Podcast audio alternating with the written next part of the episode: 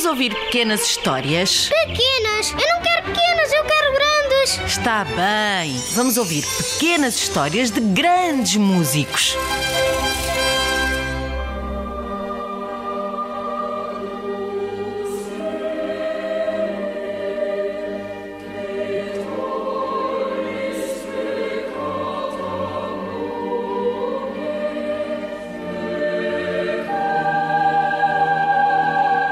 Era Joseph Haydn um menino de couro trabalhando duramente. Quando foi descoberto pelo mestre de capela da Catedral de Santo Estevão, que andava a percorrer a região em busca de cantores talentosos. Diz-se que, ao ouvir a voz do pequeno Haydn, o mestre decidiu pedir-lhe que cantasse uns trilos, Os ornamentos que fizesse uns trinados. e outras habilidades que tivesse aprendido. Ficou, pois, muito escandalizado quando o rapazinho abanou a cabeça, dizendo com franqueza: Não, senhor, eu não faço essas coisas. Senão o meu professor consegue fazer isso como quer que eu aprenda. Graças ao seu talento musical e à sua linda voz de soprano, Haydn foi logo levado para Viena para estudar canto, violino e cravo com os melhores mestres. Cantava nas missas. Quando se aborrecia, Pregava partidas aos colegas do coro que ficavam à sua frente. cortava-lhes os rabichos das perucas com uma pequena tesoura,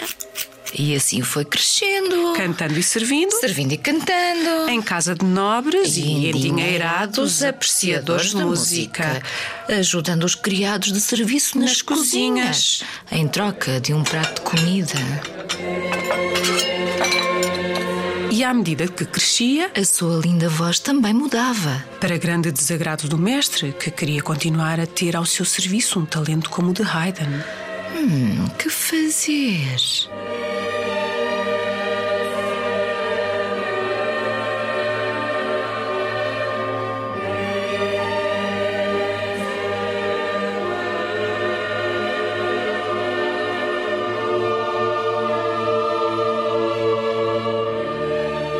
Crianças órfãs ou abandonadas, mas que cantavam bem, eram muitas vezes submetidas a uma operação chamada castração. Ou seja, os órgãos genitais eram removidos para que a voz continuasse aguda e feminina. embora o resto do corpo continuasse a crescer normalmente. Naquela época era habitual até haver umas placas à entrada das barbearias anunciando. Aqui, castra-se rapazes. Felizmente, apesar da insistência do mestre de capela, o pai de Joseph Haydn não permitiu que se fizesse ao rapazinho essa tal operação.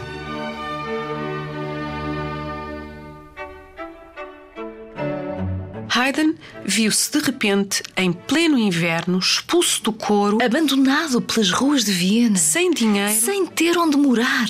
apenas com três camisas de má qualidade e, E um, fato fato muito muito usado. usado.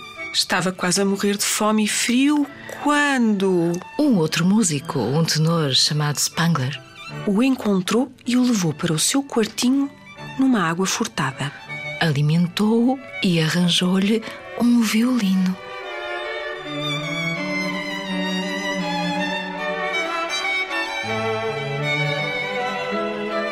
Haydn conseguiu assim sobreviver, tocando pelas ruas Em tabernas. e compondo música para as danças dos bailes dos ricos.